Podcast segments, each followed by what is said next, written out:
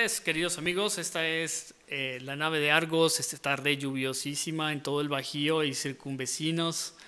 Eh, aquí eh, desde la hermosa ciudad de Irapuato los saludamos. Ha sido un día de, muchísima agua, muchísima lluvia, caos vehicular. venimos escapando del centro y por eso, bueno, tarde pero sin sueño, iniciamos esta nueva travesía de la nave de Argos. Les saludamos. tengo, tenemos bueno, hoy cumplimos un aniversario muy particular, que es el número 43 eh, de la nave de Argos. Eh, llevamos ya 43 y todavía nos faltan 43, habría que también decirlo. Eh, tengo aquí el gusto de presentarles esta tarde a Paco Maxwini, como normalmente siempre nos acompaña. Querido Paco, ¿cómo estás? También tengo a Paco Maxwini. ¿Qué tal, Paco? ¿Cómo estás?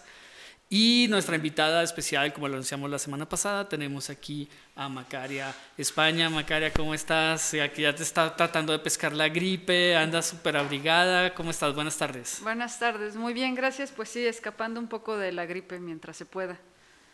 Ajá, un gusto tenerte aquí. Pues vienes desde Celaya corriendo, te vas a ir corriendo también esta tarde otra vez para Celaya, luego para el DF. Eh, sabemos que está bastante movido tu, tu semana.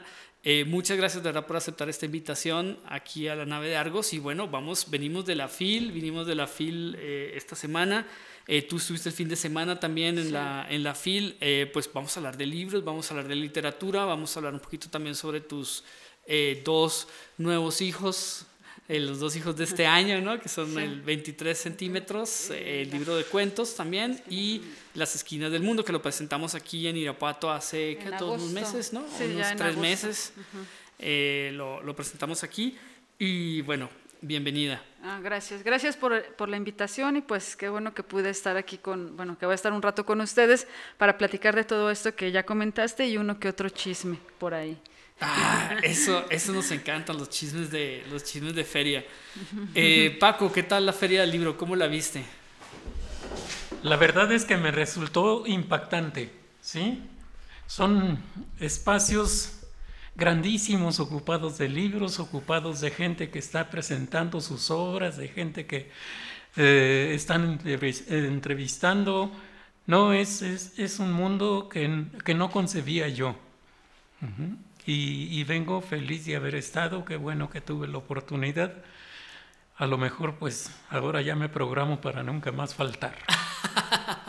sí, es una fiesta del libro, ¿no? Es una verdadera fiesta del libro eh, mundial. Eh, cuéntanos cómo viste tú, tú la FIL, tú eres sido también visitante de la FIL, ¿cómo la viste este año, Macaria? Pues sí, yo estuve el viernes, eh, no, el sábado y el domingo, me regresé el lunes temprano a Celaya y yo la vi obviamente movida, como suele ser. Yo aparte entré también acreditada como prensa para poder estar en, algunas conferencias y ruedas. Y la vi bien, solamente que sí noté como menor afluencia, al menos eso yo considero eh, los días que estuve. Y, o sea, el fin de semana, que es el, fin de semana de apertura. Exactamente, sí. Que es el fin de semana, pues de los fines de semana más fuertes porque se entregan los premios, el premio de la, de la feria, ¿no? Este premio de la Feria Internacional del Libro de Guadalajara. Y aparte, pues se presentan las primeras grandes luminarias de lo que se espera que sea un rosario de presentaciones y de, y de encuentros de diferentes partes del mundo, ¿no? E, exactamente, se supone que siendo, bueno, yo esperaría que siendo el primer fin de semana, en estuviera abarrotada, como en anteriores años a mí me había tocado que ni siquiera podía caminar bien por tanta gente, pero ahora yo la vi un poco triste, pero igual y es mi mera percepción. ¿Qué serán los tiempos económicos o, o, pues ya no está, no fue el presidente también que leía tres libros al año, ¿cómo era? que no podía nombrar tres libros o qué crees que haya sido? Pues yo, yo sí creo un poco que es la cuestión económica. La cuestión económica, acababa de pasar también lo del buen fin, que mucha gente se gastó ahí todo lo que tenía ahorrado y lo que no, y ahora lo debe. Entonces, este, creo que se, se, se conjuntaron varias cosas. Bueno, pues eh, cuéntanos, eh, empecemos si quieres eh, hablar un poquito sobre, sobre, los, sobre los dos libros que, que, vamos a, sobre los que vamos a charlar ahora. Bueno, eh, cuento también un poquito, pues Macaria es, nos ha acompañado aquí en Irapuato desde casi que la primera feria del libro que organizamos en la Plaza Juan Álvarez, ¿no? Que viniste con un libro editado que era La generación del desencanto de pictografía, ¿no? una editorial, un proyecto que llevó una editorial de Zacatecas, si no me falla la memoria. Eh, y eh, bueno, pues ahí, ahí nos conocimos con, e, con, ese libro. Bueno, tú conoces también a, Toño Banda, que esperamos que llegue en un ratito también por deberes de laborales y de tráfico y todo. Esperamos que alcance a llegar ahorita en la tarde. Y eh, bueno, y de, a partir de ese libro tú, tú, participaste también en dos de los seminarios eh, de, eh, Ah, no, tienes una beca del FONCA. Una beca del FONCA, sí. una beca del FONCA, del cual proviene este libro, trabajaste este libro de las esquinas del mundo. Así que hablamos como en, orden cronológico, si te parece. Sí.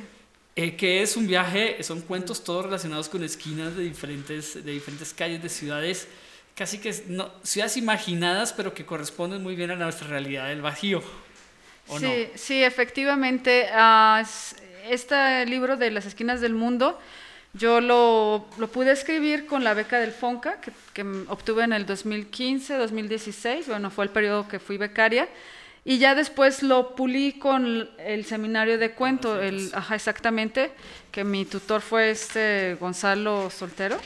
Y bueno, ya con eso quedó, digamos, listo y fue como se pudo imprimir este, con, en coedición con Ficticia y La Rana. Y bueno, este obviamente sí habla de situaciones que pueden encajar en casi cualquier esquina, yo espero que del mundo, pero principalmente sí en las de provincia. Eh, lo presentamos en la FIL el sábado a las 7. Eh, Marcial Fernández, que es el coeditor eh, por parte de Ficticia, y su servidora. Entonces leí un cuento que me gusta, que se llama La Guerra de la Esquina y ah, eh, la audiencia que había después consideraron, bueno, me hicieron comentarios de que les parecía como cualquier cualquier esquina de su ciudad. Incluso había un señor venezolano que comentó que en Venezuela, yo no he ido a Venezuela, pero decía que las calles, justamente cuando uno decía, es que está en la esquina de tal calle, o sea, que se guiaban por las esquinas y que por eso les resultaba también como muy familiar. Él me dijo que él me iba a invitar a Venezuela, que no me preocupara, pero después se fue. Entonces yo me quedé pensando, bueno, ¿y el viaje a Venezuela? Ah, mentira. Pues dicen que a partir del primero de diciembre vamos a estar como Venezuela, o sea que no creo que vayas a, vayas a extrañar mucho, ¿no? Eso dicen las malas lenguas, ¿no? Bueno, sí, ya nada falta que un día, un día básicamente.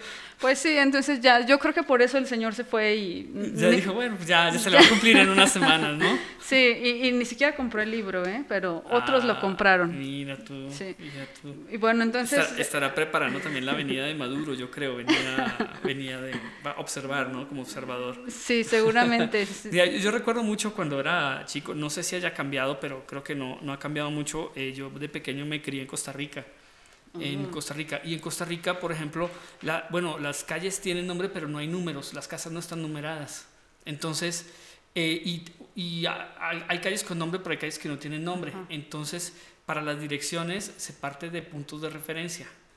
Entonces, por ejemplo, para llegar a la casa, no, no recuerdo exactamente la dirección, pero más o menos decía así, de la esquina nororiental del cementerio de Moravia tantos norte, metros norte, que, más o menos se cuenta, 100 metros son una, una, una, una, cuadra, 300 metros norte, 200 metros este. Entonces, no sé si la gente ya naturalmente andaba con una brújula para poder llegar a donde tenían que, a donde tenían que llegar, pero las, las direcciones eran así. Entonces, lo que sí tenía la gente para que, para que le llegara el correo puntualmente era una casilla postal.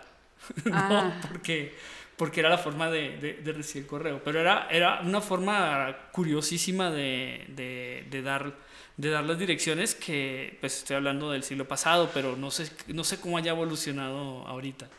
Bueno, yo esperaría que hubiera evolucionado después de que yo creo que toda esa generación se hizo especialista en cartografía. Yo creo, este, ya podrían levantar fácilmente un censo o cosas así, trabajar en el Que al ver el sol ya sabes más o menos, eh, te ubicas para, para, ubicar los puntos cardinales, por lo menos y poderte, poderte eh, pues, desplazar hacia donde tienes que ir, ¿no?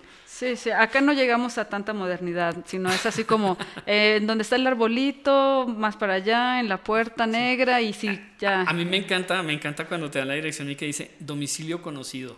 E, esa es la, esa es la mejor de todas. De, manera muy práctica, no sé si se hayan dado cuenta ustedes, hay ciudades como, como Mérida, que tiene numeradas sus calles. Entonces, pues las esquinas están definidas por una cifra por un lado y por otra cifra por otro. Eso es muy sencillo. Como Puebla, ¿no? También igual está, está dividido el centro de Puebla en, las cuadrículas, en las cuadrículas. Bogotá está igual. Eh, Bogotá eh, solo tienes calle norte o sur, dependiendo desde el punto donde se partió la calle 1 hacia el norte y la calle 1 hacia el sur. Y hay también este-oeste. Pero creo que es el modelo también que eh, ya ilustrado, ¿no? Que, que creó la ilustración en algunas ciudades europeas y que luego los norteamericanos lo tomaron eh, Nueva York la, la, numeraron también y muchas ciudades también en, en, en, esa, en esa consonancia pues numeraron las ciudades. En Colombia todas las calles están eh, numeradas y es relativamente muy fácil si te una elección y no conoces la ciudad, ubicar más o menos cómo, van, cómo avanzan los números y llegar a donde te, a donde te indiquen. ¿no? Sí, desde luego. Y ya hay algunas ciudades también que le han quitado la arista a, las esquinas. Al, el, como en el Sánchez de Barcelona por ejemplo, ¿no?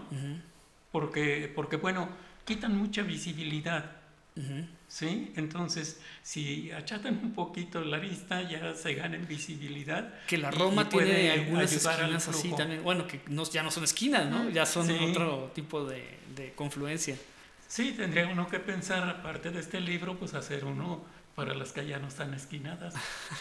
Sí, esas calles como achatadas sí siguen siendo esquinas, pero se les llama de, otro, de otra manera que ahorita no recuerdo, porque haciendo la investigación del libro, di con, un, con varios libros de urbanismo, entonces justamente eh, en la parte de, no sé si de Madrid o Barcelona, estaban eh, los, los planos de... El ensanche, que fue la parte que se hizo hacia el, hacia el norte de la ciudad, bueno, hacia el, ¿qué es eso? Hacia el oeste, el noroeste de la ciudad, ¿no? Donde se crearon los edificios de 7, 8 niveles y tiene cada, esquina está eh, son son hexágonos no no son no son cuadrados perfectos. Sí entonces ahorita se me fue el dato pero por ahí lo tengo en mis apuntes en casa. Ah ok. Sí pues muy bien. Oye pero qué salió la, tú, tú contabas que eh, esta, este encuentro de calles era lo que te había llamado la atención para escribir las esquinas del mundo eh, y, no, y había también una relación con, con Vargas Llosa, que nos tienes que contar aquí al aire, que, que grabada la, la, historia de Vargas Llosa que contaste también en la presentación de las esquinas del mundo. Ah. Eh, que tiene también esta de la casa de las cinco esquinas, ¿era? ¿O la, este, la tercera esquina? No era la de Vargas Llosa, es la cinco esquinas. Las cinco esquinas. Sí, sí, el, en el barrio allá de Barrios Altos, en Lima. Las cinco esquinas, sí, fíjate que ahorita esa anécdota de Vargas Llosa no la conté en la FIL y era totalmente adecuada porque pues ahí justamente fue cuando Vargas Llosa me bateó en la FIL de hace dos años.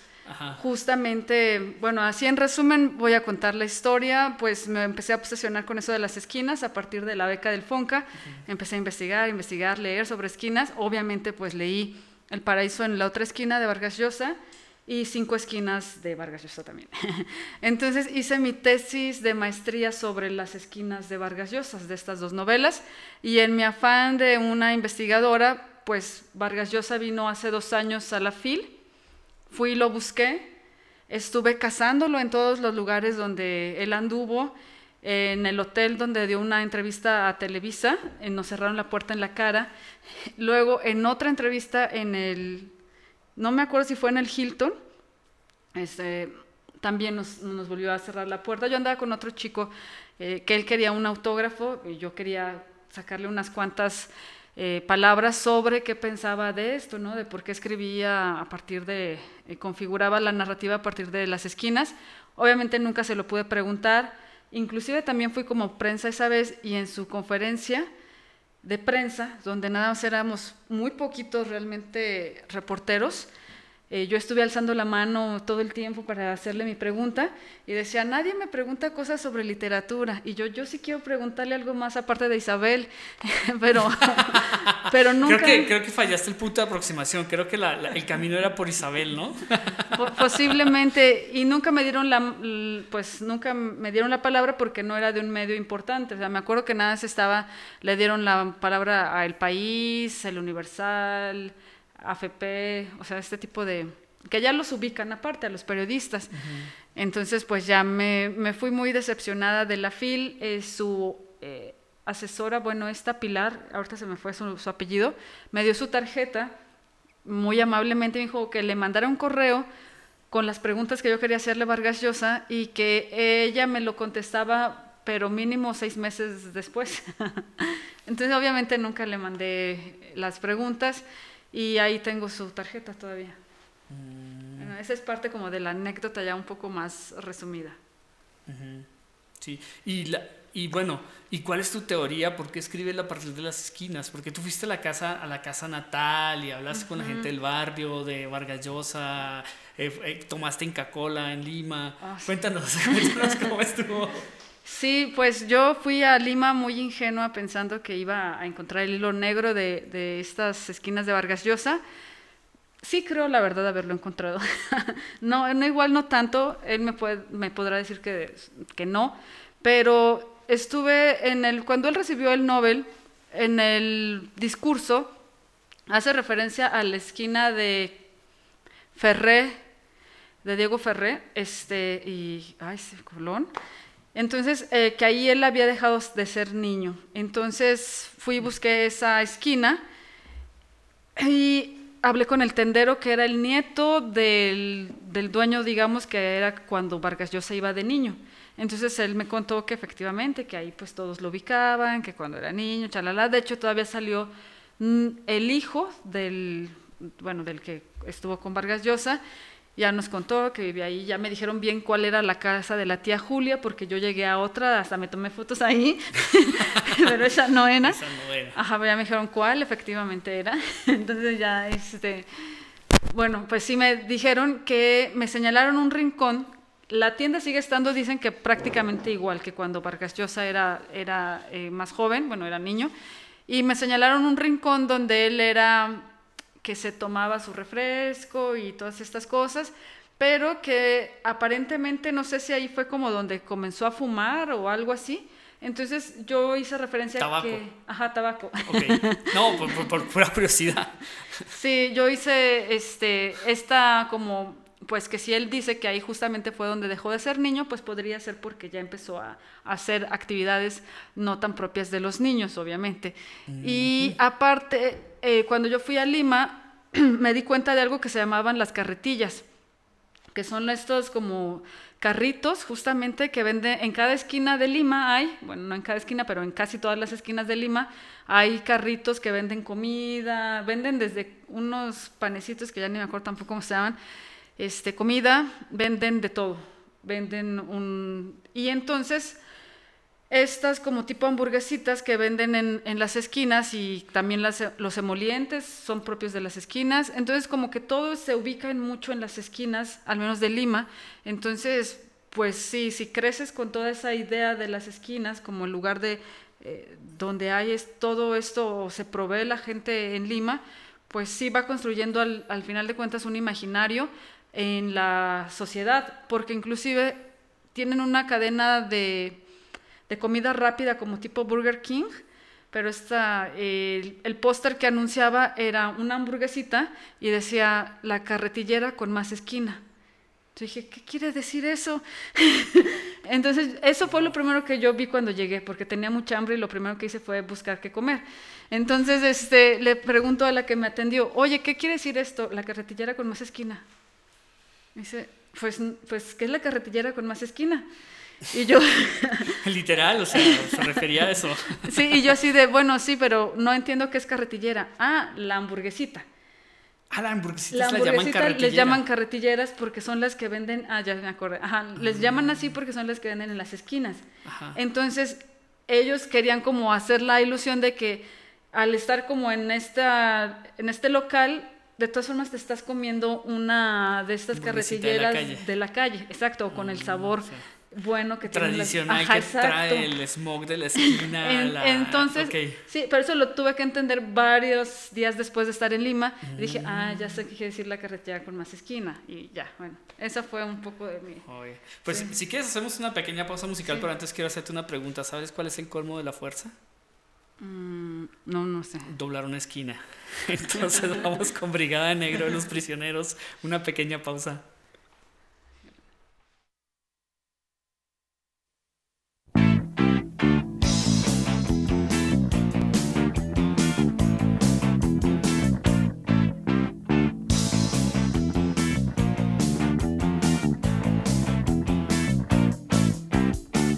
Caminamos por la calle negra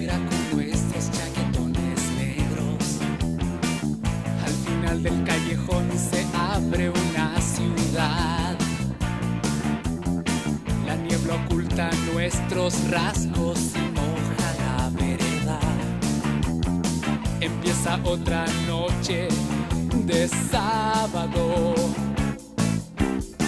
Los autos y las fiestas ya rodean el ambiente. El frío no es frío si con compras diversión. Las luces de las barcas lastiman a nuestros ojos. Olor a farsa llena este lugar. Sábado en la noche. La gente estúpida sobra. Sábado en la noche. Sábado nadando en alcohol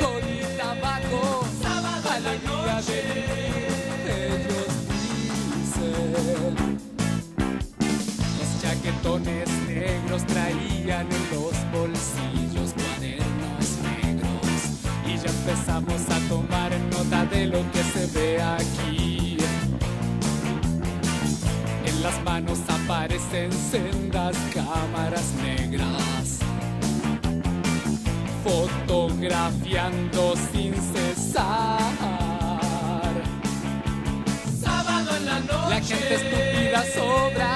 Sábado en la noche. una chiquilla. Sábado nadando en alcohol y tabaco. Sábado alegría de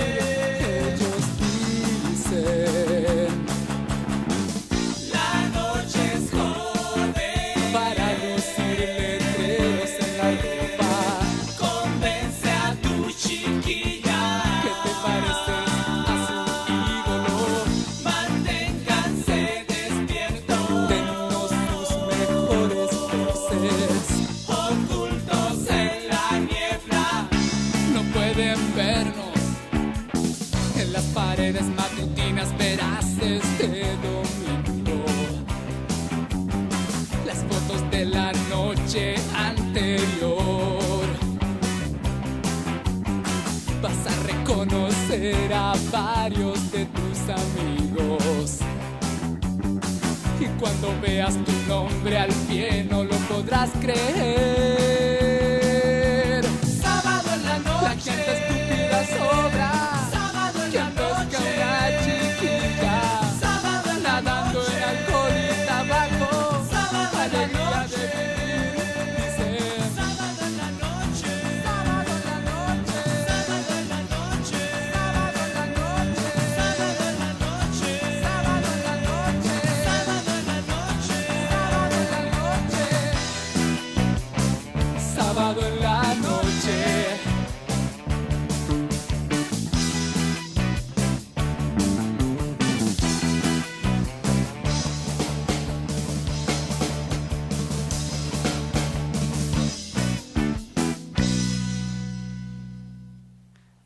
Regresamos aquí en la nave de Argos, episodio número 43. Estamos con Macar España y Paco, tú querías contarnos una, anécdota. Sí, cómo no. Miren, yo soy de Acámbaro, nací en Acámbaro y nací justamente en una esquina que ahora forma la calle Morelos y Abasolo. Es una esquina que en el tiempo que yo vivía de pequeño estaba a una cuadra del- de lo que era el mercado, el mercado municipal. Bueno, alguna vez una, una persona que trabajaba en la casa como ayudante doméstica le pidió a mi mamá y a mi papá que si podía vender corundas y pozole allí en la esquina de la casa y le dijeron que sí. Entonces, pues todas las noches era, era pues llegada de mucha gente porque los alimentos estaban riquísimos, pero Lorencita, que se llamaba la, la señora que les digo, se sentía comprometida y entonces a, a- a los, a los hijos de, de Roberto Maxina y Rita Salgado, que éramos nosotros, nos daba siempre la prueba. Ajá. Llegaba en la tarde y nos daba el plato que quisiéramos de corundas o de, de pozole. Ujú. Y nosotros felices de la Ay, vida. qué mala costumbre. Felices de la vida. Entonces, pues, un recuerdo bonito justamente de una esquina. En una esquina. Sí, o sea que ella sí tenía, también tenía mucha esquina. Claro. Ay, qué padre. Bueno, de- regresando al, a, a- bueno, hablábamos sobre esas esquinas del mundo. ¿Te parece, Macaria, si nos encantaría oír uno de los relatos en tu, en tu voz? Ay, o en la este, que tú, si quieres leo yo o lee Paco, con lo que eh, prefieras. pues si, si quieres leer, no sé si sea la de instituto o va la perdida. La que tú me digas. La que te- la que sea. Bueno, va. Dice así. Bala perdida. En esta esquina se ha detenido el tiempo. El segundero del reloj de Elma se ha parado. No avanza. Son las seis con diez minutos de la tarde. Ella tiene la mirada fija en el azul del cielo. Cree ver una nube con la cara de su gato, don Botas, porque tiene el cuerpo gris y las patitas blancas como si usara unas botas. No sabe por qué piensa en su gato, debería pensar en su mamá. De seguro ya le fueron a tocar a la puerta. Son tan solo tres cuadras de la esquina de Constituyentes y San Nicolás a su casa. Algún vecino de seguro corrió a decirle lo que sucedía. Elma siente una parte de la cabeza caliente, pero comienza a darle frío en el resto del cuerpo. Qué extraño, nunca había sentido eso. Dos sensaciones tan distintas a la vez. Mañana tiene una exposición en la clase de ciencias. Justo iba a comprar el papel bond para hacer su cartel. ¿Cómo se arrepiente de haber salido de su casa? Escucha voces. ¿Estás bien? ¿Estás bien? Ella dice que sí, pero parece no oírla. Siguen preguntando. ¿Estás bien? ¿Estás bien? No puede ver nada más que el cielo. Oye las sirenas a lo lejos. Se pregunta si el sonido será igual al de las sirenas de verdad, o por qué les dicen sirenas a ese llanto tan agudo. No debería pensar en eso, más bien en qué le va a decir mañana la maestra Lucy cuando no lleve la tarea para exponer. Tiene sueño, pero aún es temprano. Todavía se ve la luz del sol en el cielo que no puede dejar de ver. Alguien dice que la mató una bala perdida. ¿A quién mató esa bala? Porque ella está viva. Vayan y díganle a su mamá que está viva. Que no les crea si tocan y le dicen que su hija está muerta en la esquina. Ella iba a la papelería, se quedó acostada en la banqueta porque le duele un poco la sien izquierda. Solo espera que su mamá llegue, la levante y se vayan juntas a casa. Esta era Bala Perdida de las esquinas del mundo de Macari, España. Sí, gracias. Pues es como uno de los cuentos a lo mejor más lúgubres del libro. muy duro, ¿no? Ajá, sí, en realidad hay como de todos tipos de tema. Están desde los que son como chistosos hasta los que son como este, como el extremo. Pero al final justamente era lo que quería, que en las esquinas pasan de todo tipo de cosas. Hay, hay una historia de un hay una historia de las que recuerdo de las esquinas del mundo que es sobre una una gen- gente que vive debajo de la ciudad Ah, sí. y que están planeando eh, ya llevan mucho tiempo viendo a la sociedad y una chava es la líder de este grupo y está planeando salir a tomarse a tomar la ciudad Sí, ¿no? eh, es la de Alicia en el País de las Alcantarillas, que Ah, era como esa. una parodia, sí. Ajá, y hay un mapa aparte de la, de la, del, un croquis, ¿no? De la, de la ciudad. Sí, sí, sí. Ese me inspiré un poco en la ciudad de Celaya, porque ya ven, bueno, igual y en otras ciudades del Bajío o de México dicen que hay túneles abajo de, de las ciudades. Entonces dije, bueno, si en vez de, o como vemos luego en las películas hollywoodenses, que siempre hay un dragón, digo, un cocodrilo gigante en las alcantarillas, pero allá sus alcantarillas o su sistema de desagüe sí parece ser como, como túneles. Entonces, eh, algo así quise asemejar, ¿no? Como, E- Es muy curioso que esto que comentas de Celaya, porque ayer hablando con, con Rodolfo Herrera en la FIL, presentábamos su libro eh, Saldún, de que está, recién editado por La Rana. Él es de León y has- trabaja en el Archivo Histórico de León y ha estado pues investigando a lo largo de los años pues cuestiones sobre su ciudad y da visitas guiadas también a veces. Y la gente todo el tiempo le pregunta también por túneles, que León hay túneles debajo y él siempre les explica, les de- o bueno, comentaba que les explicaba que no, que eran desagües, que era el sistema de alcantarillado, ¿no? De, pues de desagüe de agua y ve que la gente se desencanta cuando les dicen eso, que la gente quiere túneles debajo de la ciudad. hay algo extraño, hay como una, hay una cuestión colectiva ahí muy curiosa, ¿no? Sí, de hecho, ahora que comentas eso, podría ser que en realidad sí existen túneles. Ajá. Bueno, eh, no por yo. En Irapuato es igual. En, Sí. en- en uno de los, de los santos del centro había una, también te mostraban un lugar donde partía un túnel, ¿no? En la casa donde estuvo, dicen que estuvo escondido Siqueiros, ahí cerca de Vitral, en esa calle, en la calle Allende. Eh, si hay un hueco de fácil unos 6 metros de profundidad, se crean 5 o 6 metros de profundidad. Sí, sí, yo creo que sí hay muchos túneles de ese tipo, que a lo mejor fuera desagüe o no, pero existían. En Puebla hace apenas unas semanas acaban de decir que sí, que descubrieron supuestamente túneles, pero la gente dice, pero nosotros ya sabíamos que existían los túneles, o sea, eso no es ningún descubrimiento. Entonces podría suceder lo mismo en cualquier momento en León o...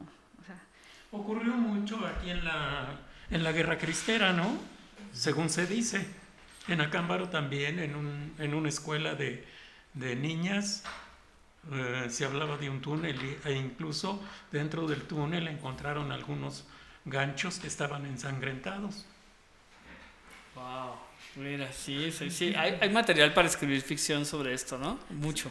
Sí, claro, y aparte porque es lo que la gente al final de cuentas le gusta o busca, porque pues a veces la realidad eh, nos rebasa o nos deja con otras expectativas que tenemos que recurrir justamente a estas como construcciones ficticias y no tan ficticias.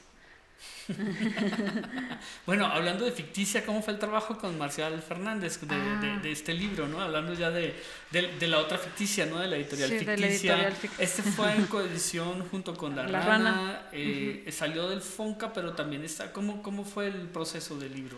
Así que ya, y cerramos aquí, si quieres, las esquinas para ya pasar al otro, al otro libro, ¿no?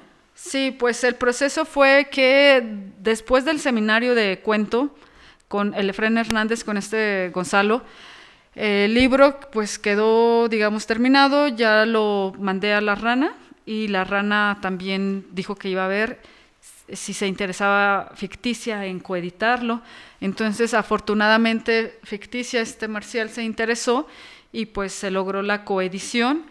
Eh, obviamente, pues yo ya, yo ya había este, trabajado, bueno, no trabajado, sino que Marcial justamente fue mi asesor eh, de cuento en la beca del FONCA.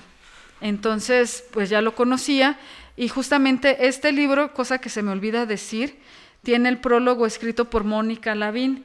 Entonces, a mí me parece muy, como, bueno, según para mí es como muy redondo porque Mónica Lavín fue mi tutora en la primera beca que yo obtuve aquí en el estado y con ella trabajé algunos cuentos eh, de hecho, con ella trabajé este de 23 centímetros, o sea, es un, bueno, ahorita que entremos. Y casualmente me la encuentro de nuevo como tutora cuando me dan la beca del FONCA. Entonces fue así como de, ah, wow, ¿no? Y ya después cuando logro que, bueno, se logra el libro, le propongo que si me, me pudiera hacer el prólogo, porque para mí es como cerrar un ciclo, ¿no? O sea, de que de tutora a tutora, digo, porque ya no, ya no puedo obtener ninguna beca, al menos no de ese tipo. Este, y ya accede, me hace un prólogo muy, muy bonito, la verdad. Bueno, este, y estuvo, así fue como trabajamos, y pues como a los dos los, los, los estuve viendo seguido en la beca del Fonca, pues fue un poco más sencillo tal vez. Mm, muy bien. Eh, pues si quieres, eh, te iba a preguntar también, iba a hacer una pregunta sobre las becas del FONCA. ¿Cómo ah. fue, cómo fue tu proceso? ¿Qué recomendaciones, qué tips te puedes pasar a que nos escuchen y quieran acceder a una beca para jóvenes creadores del FONCA? Eh, pero me imagino que para eso ya debe haber talleres y cursos, ¿no? Sí, hay talleres y cursos para justamente armar proyectos. yo en Celaya he propuesto varias veces talleres al, al, sistema, pero no los hemos podido dar por alguna extraña razón. Eh, pero yo en particular a todos los que conozco y que me han hecho alguna pregunta, oye, un tip para este, pasar eh, o que me den la beca, siempre se los comparto. Eh, la cuestión, yo pienso que inicialmente es que tengas claro el proyecto y trabajarlo con mucho tiempo. Este proyecto de las esquinas del mundo yo lo hice mientras trabajaba en Toluca y lo estuve desarrollando por varios meses como trabajaba básicamente de sol a sol y estaba sola, porque me fui sin mi familia, em, entonces toda, o sea, trabajaba después en la noche que llegaba con el proyecto. Entonces sí necesitas realmente como pulir, tener bien clara la idea y ver si funciona. Este, entonces tienes que hacer una investigación. Por ejemplo, yo investigué quién más ha escrito sobre esquinas y qué han escrito sobre las esquinas. Entonces hice una investigación y ahí fue donde me surgió Vargas Llosa y otras, otros autores. Y después, bueno, eso es como tener muy claro el tema y ver si funciona. A veces nosotros queremos, no es que yo quiero hablar de hacer cuentos sobre tal, sobre Edgar Allan Poe. No, pero mira, es que a nadie le van, no nos importa que crees cuentos de este tipo. No, no, no, pero mira, es que yo tengo esta obsesión. Pero mira, es que ellos buscan esto, originalidad, bla, bla, bla. O sea, algunas cosas que son muy obvias. Pero a veces los que, chavos... que viene en la convocatoria o no. No, No, viene, pero a veces es como por sentido común. Ajá. Cosas que tú dices, ese proyecto sabes que va a fallar porque no es un buen proyecto. Cuando no le gusta a nadie de tus conocidos, deberías de replanteártelo. No porque tus conocidos te tiren mala leche, sino porque Hay, hay un público que... ah, hay- Hay, Exactamente. un público, ¿no? O sea, Sí, no es solo justamente. la, el vicio del creador o, bueno, la, la iluminación del creador, sino Sí. también hay un, hay un mensaje que, que debe esperar un, un receptor, ¿no? Eh, exacto, entonces cuando no lo estás obteniendo de uno, dos, tres, cuatro, es porque algo está fallando, entonces habría que replantearte si estás haciéndolo bien o cambia el tema, pero sobre todo con los escritores es muy difícil que quieran cambiar, cuando ya se les mete como una idea y se obsesionan, ya, ya démoslos por perdidos. Entonces, eh, o sea, hay cosas buenas, pero hay obsesiones que, que no van a llevar a ningún lado podría dar algunos ejemplos, pero ahorita no. este, sí, no. Bueno, y, y- y hablando de obsesiones, hablemos del título del cuento, del siguiente libro Ah, del de siguiente cuentos, libro. 23 centímetros. ¿Corresponde a alguna obsesión? Mm, no específicamente. Ok. No, no, realmente eh, 23 centímetros es un cuento, sí como su eh, nombre lo indica un poco, que tiene que ver con lo erótico, con lo fálico, este, sin llegar a ser vulgar o grotesco.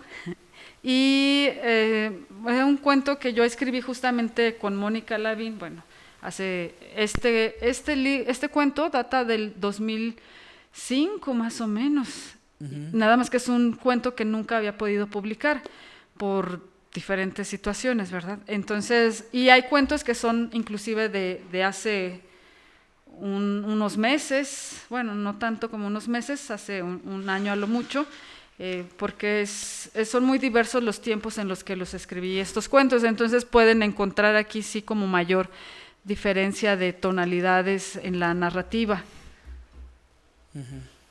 según yo. Y este, lo- este se editó eh, ya no a través del sistema de, estatal aquí de, bueno, de, de ficticia que está en el DF, de Marta Fernández, que es privada, Sí. ni, ni de la ni coedición con la rana, sino este fue a través del Fondo de Ediciones de la, de la Benemérita Universidad Autónoma de Puebla, conocida más por todos como la BUAP. Exactamente, sí, justamente fue así. Esta, esta colección, aparte de la UAP, que es extraeditados, tiene como el fin de que los libros son dirigidos a un público muy joven, eh, de prepa o de universidad, para, que, para fomentar justamente la lectura, ¿no? Esto por eso entra justamente en fomento editorial, eh, para fomentar la lectura en los, en los chavos, y pues se buscan también autores jóvenes, pues como para crear, supongo, un tipo de empatía. Y así fue como, por algunas cuestiones del destino, de mi primer libro de pictografía, el de La generación del desencanto, este, me ubican en algún momento y me hacen la propuesta de si me interesaba publicar con ellos. Obviamente esto pas- han pasado varios años desde esa propuesta y es, o sea, no es así como de, "Ay, ya te vamos a publicar ahorita, porque a veces la gente piensa, ay, es que ya nada más es como muy fácil publicar, en realidad es muy complejo, es muy difícil, es cuestión de perseverancia, creo yo. Una pregunta, Macaria. ¿Qué, qué es, digamos, lo que predomina, eh, digamos, para, para el diseño pues, de los cuentos? ¿Una leyenda, una realidad o, o es idealidad tuya? Eh, gracias. Sí, justamente eso me preguntaban hace unos días si eran como autobiografías, que obviamente no. Eh, y puede ser, yo siempre tomo como de la realidad y ya solamente la, eh, la ficcionalizo de alguna manera. O alguna anécdota este, la convierto a cuestión más, digamos, sí, ficticia y todos estos elementos. Mm, Pero en realidad, pues cualquier cosa me puede, cualquier cosa, la más bien mi proceso creativo es diferente. Por ejemplo, a mí me gusta mucho escuchar a la gente hablar y, y verla. Entonces me salgo a veces a la calle o voy a lugares donde hay gente o en los camiones urbanos. Ahí uno escucha todo tipo de historias y, y ve cómo se comporta la gente así tal cual tal cual somos. Entonces a mí me gusta ver todo eso para de ahí tomar como ideas y ya después escribirlas. Sí. Muy bien. Muy bien. Oye, ¿nos lees un cuento de 23 centímetros? Ah, sí, este de 23 centímetros. De hecho, voy a presentar, bueno, este es un pequeño comercial. El martes 4 de, ¿Diciembre? de diciembre voy a estar en, en la Universidad eh, Politécnica del Valle de México presentando los dos libros. Ah, qué padre. Ajá, sí, entonces voy a estar ahí a las 4 de la tarde. este, Universidad, ajá, a las, es en Tultepec, Estado de México, entonces voy a estar ahí presentando el libro, los dos libros. este, por si alguien está cerca de, de ahí, pues ya puede. Ta- También para quienes nos escuchan, eh, ¿cómo conseguir las esquinas o cómo conseguir 23 centímetros, eh, Macario? Bueno, el de las esquinas, eh, aquí en Guanajuato lo va a manejar la distribución, pues obviamente la rana, así que me imagino que en todas donde vendan eh, lo que es esta editorial podrá estar. ¿En ficticia? Ajá, o ficticia, cuando la distribuya, si se hace a nivel un poco más masivo, pues la podrán encontrar en Gandhi, la de las esquinas, en Gandhi sobre todo. Y este de 23 centímetros, la verdad todavía no sé muy bien cómo está el proceso de Porque lo distribución. organiza la UAP. Porque, ajá, porque lo tiene la UAP. Eh, yo voy a tener libros, pero como hasta dentro de... un- ¿Tienes ya previsto, ¿tienes ya previsto presentaciones aquí en la, en la zona, en Celaya, en Ira- aquí en Irapuato, en Guanajuato, o estás en ello? Eh, Estoy en ello, de hecho estoy en pláticas porque queremos, este, eh, como decía, es una colección, son creo que seis libros que salieron al mismo tiempo, entonces queremos hacer como una gira por el Bajío, o sea, presentando mi libro, pero también presentando en sí la colección. Ah, qué interesante, Ajá, claro. entonces estamos buscando, digo, por si a alguien le interesa, este, espacios, eh, sobre todo donde haya como chavos. La verdad es que este libro está baratísimo, ¿cuánto creen que puede costar? Eh, no nos comprometas así, por favor. Cuesta 60 pesos.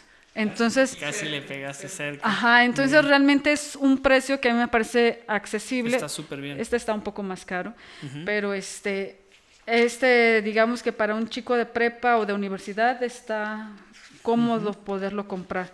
Entonces déjame ver qué, qué cuento podría ser este. El de 23 centímetros les puedo leer una parte para que se piquen y luego lo quieran comprar. Perfecto, Sí. esa es la idea. Eh, bueno, este que se llama 23 centímetros, yo lo amaba de la cintura para abajo, y para ser precisa, los 23 centímetros que se erguían entre sus esbeltas piernas de trigo. Un día mi suerte se largó a jugar póker y él se marchó. Se fue con su prontitud, exactitud, constancia, cadencia a otras partes. No me dejó nada, solo ganas, y una foto maltratada de mi pequeño Dios, como solía llamarlo, de 23 centímetros. Me sorprendía que algo tan pequeño fuera a la vez tan grande.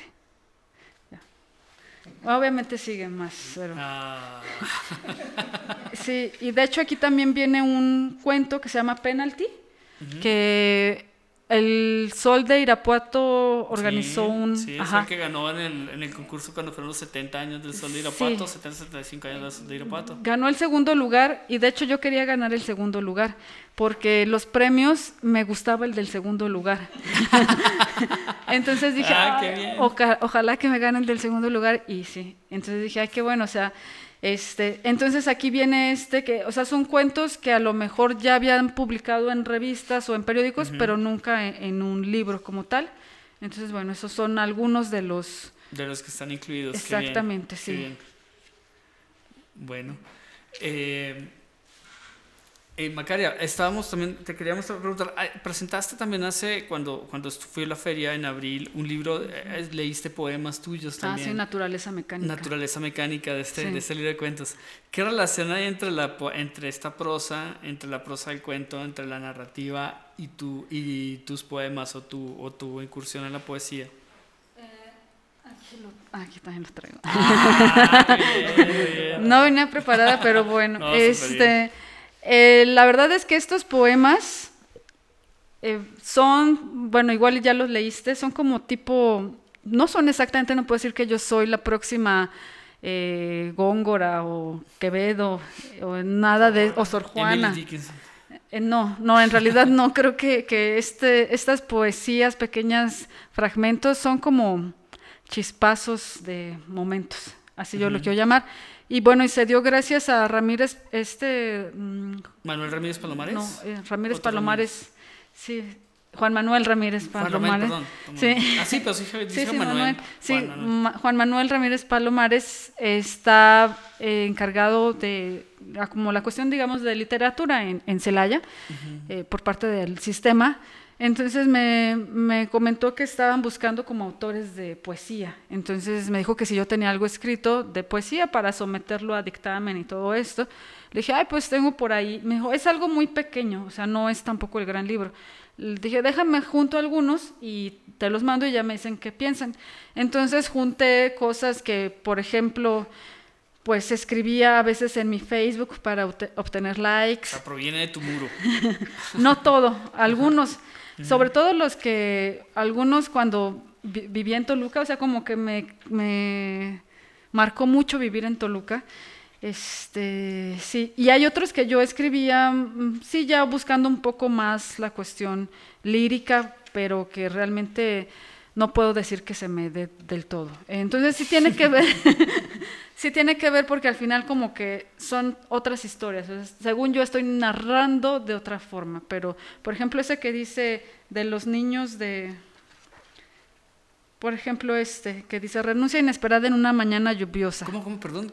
Eh, El título de este poema se llama Renuncia inesperada en una mañana lluviosa. Renuncia inesperada. Entonces nada más es me voy a la chingada.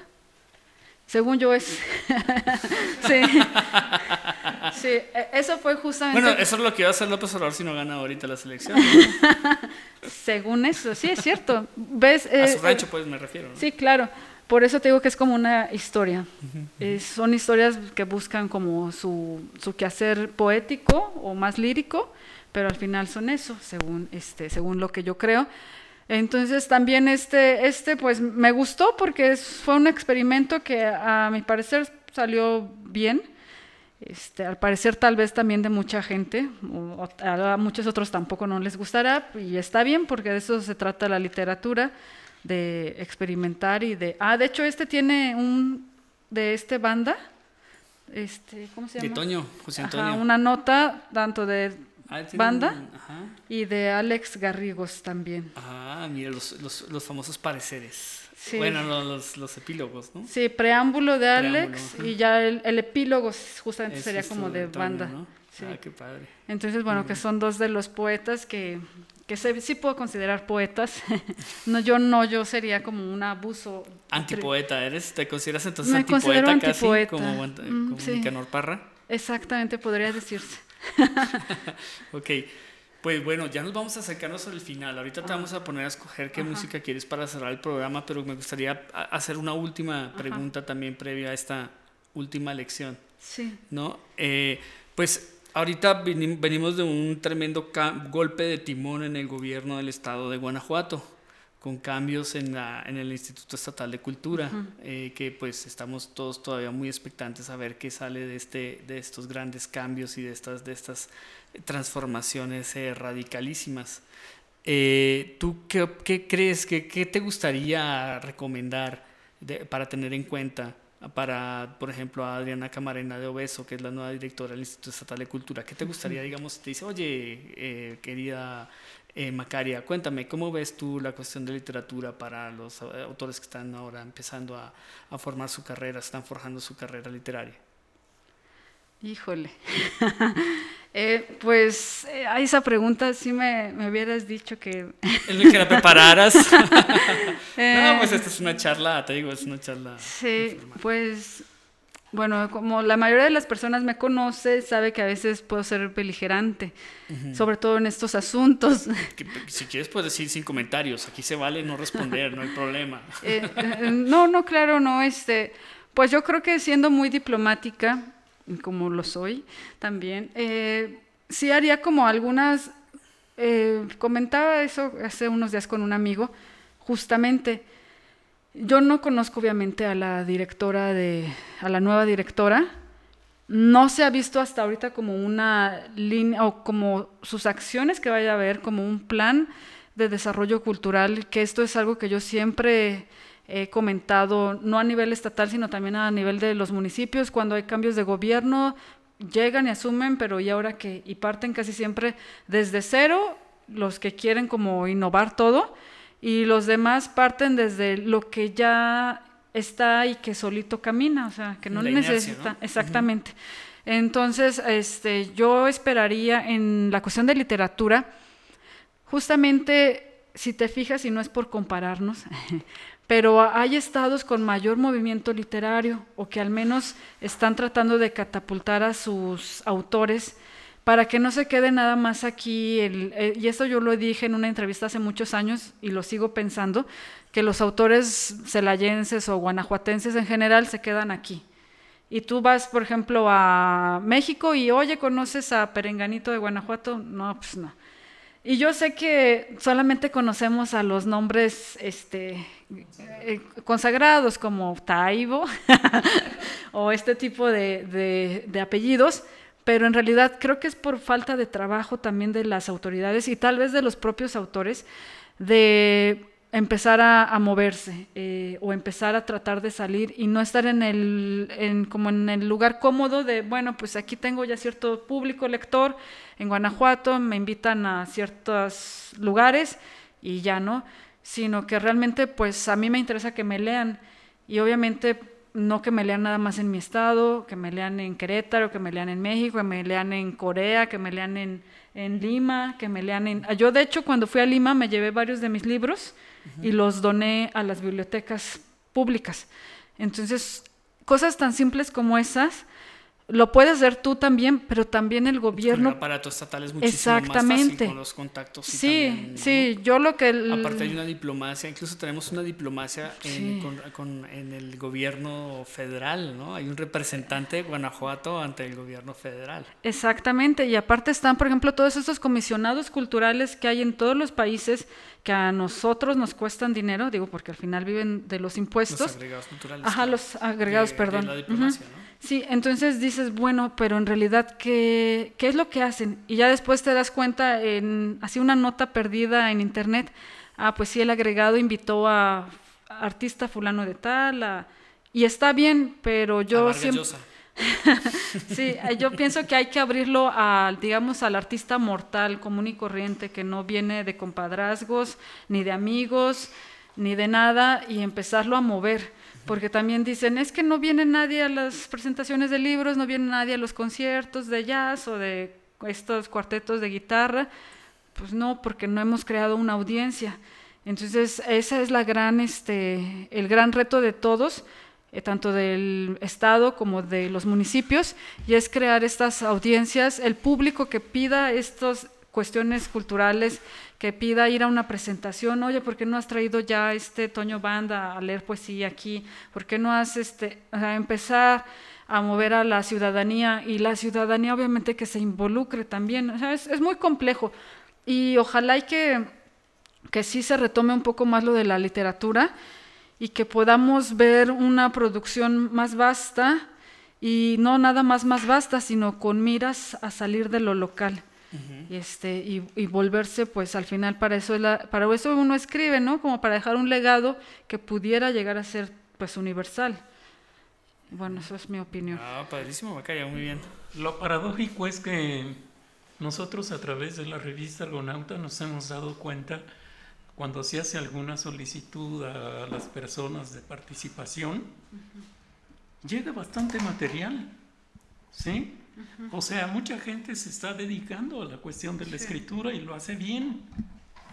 Entonces, ¿cómo es posible pues que habiendo toda esa disposición eh, no se cuente con el lector suficiente? Sí, es que falta, hay mucha gente que, que escribe y que lo hace bien, pero no hay tantos lectores. Y por eso las, tanto las actividades de fomento a la escritura y a la lectura deben ir de la mano. ¿Para, para qué quiero tener 100 libros si no voy a tener Sí, quien los lea? Estoy de acuerdo. Sí, entonces ojalá y que los implicados del aparato cultural estatal pues se pongan un poco más las pilas a sondear también Sí, pero realmente. Como dices tú, creo que también como ciudadanía hay que hacer algo de presión, ¿no? no Sí, es claro. Solo, no es solo también solo pedir amablemente. Sí, sí es lo que yo Ok. creo. Bueno, te agradezco mucho, ¿verdad, Macaria? Venir hasta Irapuato en esta época lluviosa, con este frío, eh, con amago de gripe y Sí. todo. Muchas gracias por No. estar con nosotros aquí, por compartir estos, estos eh, libros. Muchas gracias, Paco, por, pues, por todo el, el- el apoyo, el apoyo acá. ¿Te parece, eh, Paco, también muchas gracias por estar aquí esta tarde? Eh, ¿Te parece si cerramos con algo de música así como medio infernal, como medio música, música demoníaca? ¿Te parece padre? Sí, creo que me parece bien. Bueno, esta no es de Black Sabbath ni nada de esto, pero, pero, pero aplica, yo creo. Es eh, Gunot con el, el, el becerro de oro, si te parece. ¿Te parece? Sí, sí, me parece gracias. bien. Nos esperamos la semana Gracias, entrante con el gracias. episodio número 44 de la nave de Argos. Eh, tendremos aquí a Luis González y González. Vamos a hablar de microhistoria, de relaciones entre, entre lo, con los antepasados. Tenemos a, a- hablaremos de Luis González y González y tendremos a su nieto aquí en, en, en cabina. Muchas gracias y los esperamos la semana entrante en la nave de Argos. Buenas tardes. Buenas tardes.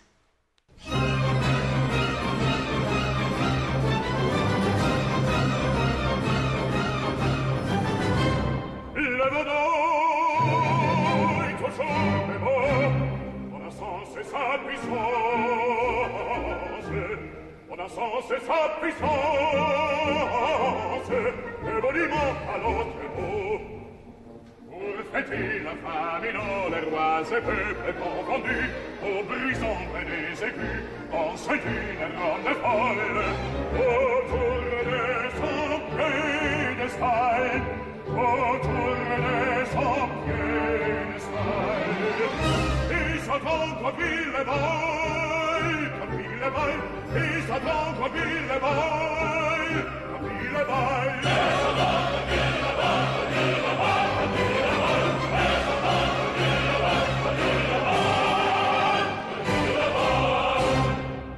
Le